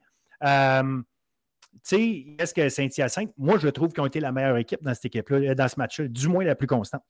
Absolument. D'un bout à l'autre, il n'y a, eu, euh, a pas eu beaucoup de, creux de vagues euh, du côté de, de, Saint-Hyacinthe. Nul était peut-être l'interception d'Antoine Ouimet. Mais on va lui pardonner, Phil, parce qu'il a quand même 24 en 38, 391 heures, j'ai 4 passes de toucher. Quand je disais que l'attaque aérienne de Saint-Hyacinthe avait été dominante, mais c'en est une preuve. Quel match il a connu. Euh, puis on ne l'a pas senti, on ne l'a pas dérangé tant que ça euh, dans ce match-là du côté de la ligne défensive de, de, Lionel Gros. Euh, Loïc Brodeur a connu, un bon, a connu un bon match. Lui, il a, été, il a été fidèle à son habitude. Il a deux sacs. Mais ça a été à peu près, le seul qui a été capable d'exercer une pression constante dans le champ arrière de, Saint-Hyacinthe. Mais on avait fait nos devoirs sauter de Saint-Hyacinthe. On avait, on avait des bons blocs sur la ligne offensive. Donc, euh, euh, pour, bien, pour bien protéger euh, Wimek, qui a eu du temps pour lancer. Puis, il, il était capable de bouger aussi dans sa pochette pour, pour, lancer des passes. Là. Donc, ça a été très intéressant. on avait un bon plan de match on sait que c'est une bonne euh, ligne défensive, même une bonne boîte défensive complète du côté de Lionel Gros. Saint-Hyacinthe avait fait ses, avait fait ses devoirs euh, pour contenir les blitz, pour contenir, euh, pour contenir la ligne défensive. Donc, ça, il faut le mentionner parce qu'on ne parle pas assez souvent des, des, des, du coaching dans les tranchées. Mais du côté de Saint-Hyacinthe, moi, j'ai trouvé qu'on était arrivé avec un bon plan de match pour permettre justement à Antoine Ouimet. Tu sais, il n'y a pas eu 391 heures par hasard juste parce qu'il a été, il a été capable d'être précis parce qu'on l'a aidé, puis on l'a fait contre une, contre une bonne ligne défensive, une bonne boîte défensive comme celle des Nordiques de Lionel. Vrai, mais en même temps, Antoine Ouimet, je l'ai trouvé intéressant ah! sur sa façon de se débarrasser de la pression quand il y en a eu. Euh, de mettre le ballon, pas tout le temps, directement dans les mains de ses receveurs, mais à un endroit où son receveur pouvait aller le chercher. L'anticipation, l'anticipation, c'est une des clés pour un corps arrière. Puis, je sais de quoi puis Antoine Ouimet l'a vraiment démontré dans ce match-là, parce que c'était pas toujours parfait comme exécution. On ne parle pas d'un gars qui, euh, qui recule, fait sa première passe à l'intérieur de la pochette, euh, décoche un laser en plein milieu. C'était pas de ça constamment. Là. On a vu du, du scrambling, puis euh, lancer des ballons là où son receveur pouvait, puis voler Thibodeau. Euh, ont joué un gros, gros match, les deux. Donc, euh, franchement, franchement un, bon match. Puis, intéressant à noter, on, avait on a fait quasiment 70 jeux défensifs, euh, offensifs, excuse-moi, du côté de Saint-Hyacinthe. on a bien, Une quarantaine seulement du côté de Lionel Grou. Tu sais, il y a, y a, ça qui, était, qui, qui, qui, est intéressant. Saint-Hyacinthe, dans ce match-là, Saint-Hyacinthe, Phil, pas confié dans ce match-là, ils ont gagné des, des, des éléments clés, des, des, fondamentaux du football. Le temps de possession, le positionnement sur le terrain. Ça, c'est des, fondamentaux que juste ça peut changer l'allure d'un match, puis ça a paru. Puis euh, ça, a été un excellent match du côté de, de, de. Comme je l'ai dit, on avait arrivé avec un bon plan de match. J'ai parlé d'étrangers. On avait un bon plan de match tout court euh, pour jouer le Lionel Gros. Ça a été un excellent match, un match qu'on attendait. Ça s'est soldé par un toucher.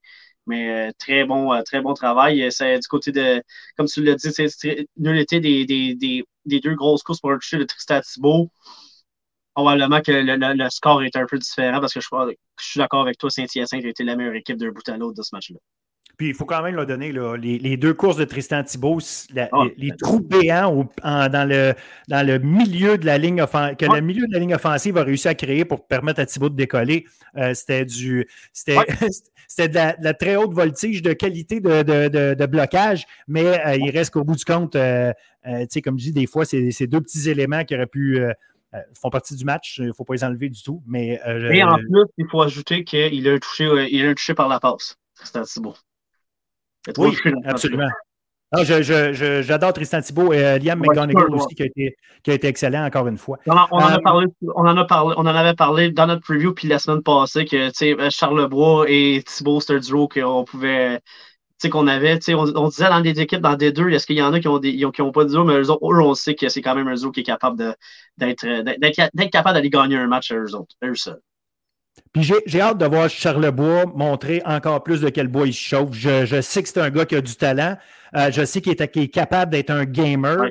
Est-ce que, euh, est-ce que euh, j'ai hâte qu'il arrive puis qu'il step up à ce niveau-là?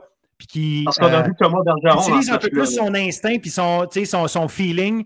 Euh, je sens quand la pression arrive, euh, puis oui, quand la pression arrive, c'est difficile. Là, je ne suis pas en train de dire que ça ne l'est pas. J'ai hâte de le voir se sortir de situation, créer des jeux. Exact. Parce que lui, tu autant que, que, je disais que CTS avait amené un bon plan de match dans les tranchées, on l'a vu que ça a été un peu plus difficile du côté, à part les deux grosses courses de Thibault, ça a été un peu plus difficile euh, sur la ligne. Le match Charlebois a dû faire face à de la pression. Ça a été un peu plus difficile pour lui à ce moment-là. On a vu Thomas Bergeron dans ce match-là, il hein, faut le mentionner, au poste de carrière pour, les, pour les Nordiques. Il a quand même bien fait. C'est lui, d'ailleurs, je pense, qui avait lancé la passe de toucher à Tristan Thibault. Exact. Montmorency, qui est à 0-2 après une défaite de 29-24 contre Lévis. On joue deux matchs contre des équipes qu'on attend dans les, dans les sommets, là, Sherbrooke et Lévis. Euh, bon, Lévi, euh, on, avait, on avait émis des bémols probablement avec erreur. On s'est probablement trompé là, en analysant euh, Lévi avant le début de l'année. Ouais. On n'a pas. On a mais, pas ce que je veux dire. Vas-y, vas-y, vas-y. J'ai dit, on n'a aucune honte à l'avouer, qu'on s'est trompé. Il y a des informations qu'on n'a pas sur tout le monde non plus, fait que c'est un peu plus dur. Ça, ça, fait partie de la beauté de l'affaire de. Mais il ben, faut quand même noter que Lévis a quand même gagné deux matchs serrés contre deux équipes, contre Montmorency, contre Edouard Montpetit. Donc, c'est quand même, ils ont quand même pas envoyé non plus un, un, un, un si grand statement que ça en gagnant des matchs faciles. C'est pas une équipe trop forte pour la Ligue. là. C'est pas une équipe trop forte pour la Ligue. C'est une équipe qui est, dans le mix, qui est dans le mix des bonnes équipes de cette, de cette division-là. C'est ça que ça veut dire. Mais, c'est bon pour tout le monde dans la Ligue qui, qui dit qu'ils sont capables d'aller jouer à Lévis sans dire que c'est une équipe carré de D1, on va se faire abattre. Ben, ils sont capables d'aller jouer contre. Tout le monde est capable de jouer contre Lévis. Donc, il y a deux matchs serrés, puis c'est tout à leur honneur, je pense, d'avoir gagné ces deux matchs-là de façon. Surtout celui d'Edouard Montpetit qui était de façon très dramatique. Exact. Et là, Lévi. pour Edouard Montpetit. oui, oui, euh, je, comprends bien. Et là, Lévi qui euh, a quand même surpris un petit peu Montmorency en utilisant un peu plus de jeux de passe. Oui, il y a divers euh, au niveau aérien. Ben, exact. Puis, tu sais, c'est une équipe qu'on s'est dit, ah, cette équipe-là, euh, elle va courir, ça va courir. Puis, en passant, Charles Bourgault finit le match avec 175 verges. Là. tu sais, il a, été, il a été extrêmement solide, comme on peut s'y attendre. Mais à la fin, c'est euh, quelques passes bien euh, à des moments clés qui ont fait une différence, qui ont permis à euh, Lévis quand même d'exposer un aspect qu'on ne s'attendait pas parce qu'on s'est dit au début de l'année, la défensive contre, contre le, jeu aérien de Montmorency va être implacable. Et on a quand même réussi à amasser des verges, quand même réussi à aller chercher des jeux. On a réussi à lancer deux passes de toucher. Donc, on, a euh, osé lancer 32 fois contre cette défensive-là. Il y a des équipes qui n'en même pas 20, vont peut-être lancer 20, 20. On a lancé quand même 32 fois. Donc, on a trouvé quelque chose à exploiter où on s'est dit, mais regarde, on va essayer de les battre avec leur force. Puis c'est exactement ce qu'on a été capable. On a, bien couru pour être capable de de mieux passer le ballon. Donc, euh, on a bien, bien courir pour mieux passer. Des fois, c'est un, dicton. Donc, peut-être qu'on a vu, euh, il a on a vu Montmorency qui essayait d'amener euh, plus, plus de solidification contre le jeu au sol. Ça a permis à Lévis de mieux passer. Deux passes de toucher pour, pour Thomas Cloutier dans ce match-là, 210 verges. On a tenté 32 passes. Mais comme tu l'as dit, Charles Bourgault, quel match encore? 23, 23 courses 175 verges. On sait que c'est l'identité, c'est le pale beurre de Lévis-Lauzon. Donc, euh, ça a été euh, tout un match pour, euh, pour le porteur de ballon de Lévis. Exact, exact. Puis, tu sais, de l'autre côté, il ne faut pas non plus voir le, travail de Montmorency comme quelque chose qui s'est foncièrement mal passé. On a vu une meilleure qualité au niveau de l'exécution offensive cette fois-ci. Stéphane Bedoya était bon dans ce match-là? Ben, 50% de ses passes, mais trois passes de toucher. 252 C'est ça, exact. Puis, Peter Andy Tipaldos, moi, que j'aime, j'aime bien depuis, ce début de, depuis le début de l'année. Deux bons matchs euh, au sol. Je trouve qu'il établit un jeu au sol.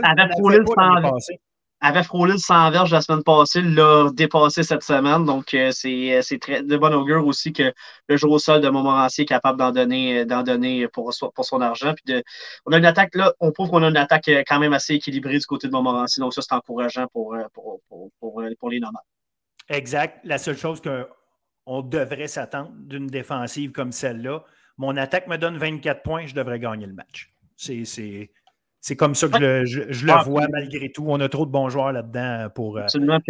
Donc, ça veut dire qu'on a eu des carences contre le, contre, le jeu aérien, comme qu'on a vu. Donc, ça a été. Euh, euh, je pense que c'est la raison pour qu'on a perdu ce match-là du côté, de, côté des nomades. Edouard, mon petit Valleyfield, Édouard Monpetit, Valleyfield. Euh, bon, Édouard Monpetit s'incline encore par une petite marge, par 5 euh, points encore. Ça fait deux fois, là, c'est par 5 points. Et. Euh, pour Valleyfield, je la trouve très intéressante. C'est rare que tu dis qu'une défaite est intéressante, mais elle est encore plus intéressante que celle contre Lévis-Lauzon parce que Valleyfield, c'est une équipe qu'on voit vraiment comme qu'on identifie tous les deux, même comme une équipe de tête. Puis on va seulement en perdre par 5 mois, donc ça veut dire qu'Edouard Monpetit est peut-être meilleur qu'on le pense, du moins au niveau défensif. Là. Oui, puis, tu sais, moi, il y, a un des gars que j'aime vraiment beaucoup dans cette ligue-là, c'est William Chamberlain. Ah oui. euh, Édouard Monpetit, mise, on parlait de gamer, de game changer. William Chamberlain, son numéro 6, il est, ciblé par tous les oh. entraîneurs adverses. Il fait du bon travail malgré tout. J'adore ce kid-là euh, sur le terrain de foot. On me dit qu'en dehors du terrain de foot aussi, c'est. Euh, il y a ouais, aussi dehors qu'Alex dedans. Donc, euh, un, un jeune homme qui mérite d'avoir beaucoup de, de, lumière sur lui, sincèrement. N'hésitez pas à regarder le match d'Edouard Montpetit pour surveiller ce Honnêtement, ce que j'ai en tête, c'est William Chamberlain, c'est le l'étudiant athlète modèle dans, dans, une équipe que tu veux avoir, c'est un peu lui du côté d'Edouard Montpetit qui, qui est ça. Puis euh, c'est intéressant, tu sais, euh, coach de Francesco amène, euh, semble avoir amené une nouvelle dynamique à cette équipe-là. C'est intéressant de voir Edouard compétitionner contre des équipes, contre des équipes de tête, puis de ne pas se faire déclasser, mais de, voir qu'ils auraient pu gagner ce match-là. On était à une possession, sais, des défaites par une possession, même des défaites par cinq points. Donc c'est intéressant pour eux quand même pour la suite. Euh, la suite des choses parce que leur calendrier, ils vont fonder des équipes qui vont plus se battre. Ça va être, ils, ont prouvé qu'ils étaient capables de donner du fil à à des équipes de tête. Édouard Monpetit, on l'a dit, une, équipe à 0-2, mais comme Montmorency, c'est deux équipes à 0-2 euh, qui sont encore dangereuses. Puis si Montmorency, on le savait que c'était un 0-2 euh, qui n'était pas pour, pour autant moins dangereux. Édouard Monpetit, je trouve ça vraiment intéressant malgré tout leur début de saison. Et aller s'incliner seulement 26-21 à Valleyfield, un endroit très hostile. Autant, autant par les fans que euh, par le coaching staff, l'autre bord, les joueurs, l'autre bord, euh, ils, te font, ils te le montrent qu'ils sont chez eux. Euh, tu, sais très bien où tu, où tu te retrouves quand tu es à Valleyfield. Fait que, être assez même pour leur tenir tête sur place, tête sur place, c'est quelque chose. Et même au niveau du football scolaire, Phil, c'est euh, très hostile. Pour avoir joué une finale là-bas, coaché, à ma première année de coaching, avoir joué une, une, une finale là-bas, les astrades du cégep étaient presque remplis pour un match de Détroit euh, football scolaire. C'était quand même. Euh, c'était quand même exceptionnel d'avoir ça. Tant, que ça reste dans le respect, puis on ne casse pas ailleurs les arbitres entre les, au, milieu du match, moi, je n'ai pas de problème avec les, les, non, c'est juste pour dire que c'est une ville qui vibre au, niveau du football, euh, autant scolaire que, collégial. Donc, euh, c'est intéressant. Oui, donc, c'est pour ça que je voulais le dire au début. C'est rare qu'on dise ça, mais une défaite intéressante pour, pour, les Lynx euh, des Exact. Puis on avait aussi, bien évidemment, l'entrée en scène des, des Diablos de Trois-Rivières qui ont fait leur travail 28-16 face à Beauce-Appalaches. Beauce-Appalaches, on se rend compte que c'est pas une équipe nécessairement euh, qui se fait déclasser, c'est pas au sens-là, mais c'est une équipe, il leur manque un petit quelque chose, peut-être, en tout cas, du moins, ce début de saison. Euh, il reste encore bien des matchs à jouer, mais en ce début de saison, tu vois qu'il leur manque un petit quelque chose pour euh, dire OK, on, fait partie du noyau. c'est peut-être pas pour cette année. Oui, effectivement. Donc, c'est une équipe qui est en transition, qui vient de gagner en Détroit, donc on, est, on est dans un nouveau cycle, il faut l'admettre aussi euh, du côté de du côté de Beauce, donc on n'a plus les éléments qu'on avait. On avait quand même toute une carrière hein, dans les dernières années, on ne se le cachera pas, en Thomas Jean. Donc euh, là, Trois-Rivières, c'est quand même une, des bonnes équipes qui, de, de, la D2. Donc, pour Beauce Affaires, je pense que c'est une saison d'apprentissage en D2. Le fait, ça va être un peu, ça va être la progression qu'on va voir de cette équipe-là au, plus la saison va avancer. Donc, euh, je, je pense pas que. On en avait parlé au début de la saison, sans que c'était eux et six, ça serait peut-être des saisons difficiles euh, d'une transition en, D2. Mais euh, je pense que je pense que Boss a quand même des meilleurs éléments. mais si, ce que tu veux voir, c'est une progression. Je pense pas que c'est une année de série pour, pour eux, mais ça va être une année non, c'est une, équipe jeune. C'est une équipe jeune, tu l'as dit. Donc, c'est une année de progression. Comme ça, je dis, c'est un nouveau cycle. Donc, ça va être ça va être d'amener, euh, ça, ça, va être, ça va être, comme je le dis, le mot progression très important à retenir. Ça va être ça pour, euh, pour Bon Sapalache. Absolument, absolument. On y croit. Euh, bon, semaine prochaine, je fais ça, je fais ça rapidement. Euh, Lévis à Sherbrooke, super, super match à, regarder. Lionel Grou à Onsic. je pense que Lionel Grou, c'est une belle occasion pour eux de restabiliser un paquet d'affaires.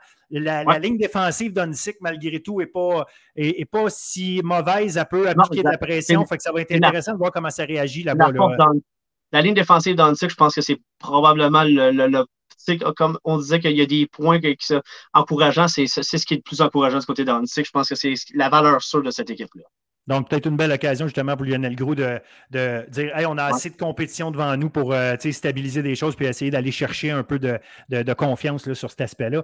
John Abbott, hey Edouard, John Abbott qui a un très gros début de saison, s'installe encore comme un, leader. Puis si on avait une équipe à dire qu'il y a peut-être un, un, petit quelque chose, c'est John Abbott, mais encore là, leur victoire contre, de, contre c'est une affaire. Euh, malgré tout, avait battu Saint-Hyacinthe en début de en levée de rideau. Un match très serré. Mais là, euh, John Abbott contre Édouard Montpetit, ça va être intéressant. Est-ce qu'Édouard Montpetit est encore capable de tenir une grosse équipe? Je leur souhaite évidemment de gagner le match à la fin, tout comme je souhaite à John Abbott, by the way, ça ne change rien pour moi. Mais est-ce qu'on est capable de, se placer? Exact. Moi, ce que j'ai hâte de voir, c'est justement, ça va, être, ça va être quoi le score final de ce match-là? Est-ce que si Edouard Monpetit donne encore un match serré contre une équipe que, comme tu viens de le dire, qui a peut-être un petit edge de plus sur les autres, c'est là que ça va être très encore plus intéressant pour Edouard Monpetit. On va dire, OK, il y a quelque chose, ils sont vraiment difficiles à battre. Donc, euh, j'ai hâte de voir ce match-là. Si Edouard est capable de, jouer comme ils ont joué dans les deux premiers matchs, mais ça pourrait être un match un peu plus serré qu'on le pense. Saint-Hyacinthe à Trois-Rivières, gros test pour Trois-Rivières. on va voir vraiment de quel bois cette euh, équipe-là se chauffe parce que Saint-Hyacinthe euh, est, vraiment, vraiment une équipe solide dans cette ligue-là. Puis le dernier match de la fin de semaine, un autre duel ultra important, puis je dirais particulièrement important pour Montmorency, c'est Valleyfield à Momo. Momo ne veut pas partir ça 0-3. Là. À un moment donné, une question de confiance dans ton groupe, une question de cohésion de tout le monde. Tu sais, quand les défaites s'accumulent, des fois, euh, les frustrations viennent, il y a des, éléments. Fait que, il faut, faut il, y a, une urgence là, à Montmorency de, de trouver la manière de prendre ces matchs serrés-là et les mettre en notre faveur. Et Montmorency doit regarder ce qu'Edouard a fait la semaine passée contre Valleyfield. C'est intéressant. Montmorency a sur papier, comme on dit, on dit ça juste sur terrain sur papier de meilleure équipe qu'Edouard Montpetit théoriquement. Donc, euh, pourrait, euh, peut aller voir qu'ils sont capables de battre Valleyfield. Le match va être à Montmorency, donc ça va être très intéressant à suivre comme match. Et lui, j'y serai.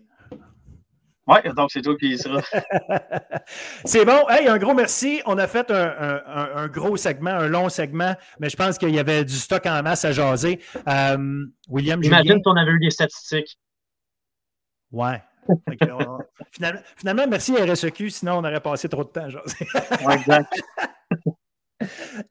Merci, William, euh, de ton travail ultra professionnel, encore une fois, toujours de regarder tout ça, faire le tour avec nous puis nous analyser ça. Euh, en professionnel comme ça, c'est vraiment excellent. Je pense que c'est apprécié de tout le monde, de moi-même en premier, mais des, euh, jeunes et des fans de, de foot collégial. Continuez de nous suivre, tout le monde. William fait un travail de champion du monde. Fait que passez le mot à ceux qui nous écoutent, passez le mot, dites-leur de, venir euh, s'informer sur ce qui se passe au niveau du foot collégial avec nous autres. Ben oui.